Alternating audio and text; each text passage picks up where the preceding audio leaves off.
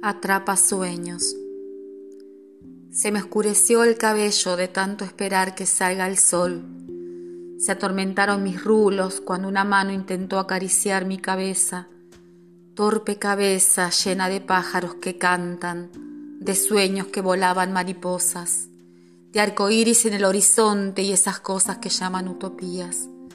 Se me anudaron las manos al rescatar del fango del olvido la espera sincera esa que no tuvo calendarios ni meses bisiestos, solo 19 días y 500 noches, tal vez hasta más días y menos noches, muchos días sin sol, sin cálido saludo por la mañana.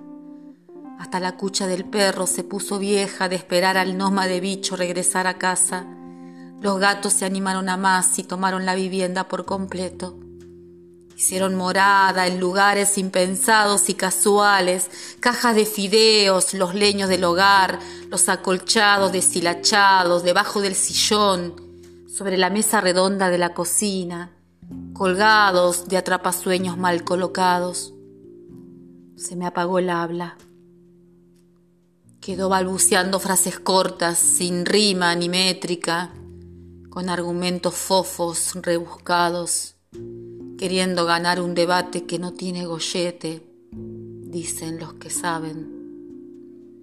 Se me cansaron los pies y los ojos y las rodillas, hasta los mocos pararon de salir y me fui en silencio, como los secretos entre pocos, desorientada, buscando qué sé yo, en quién sabe dónde me perdí.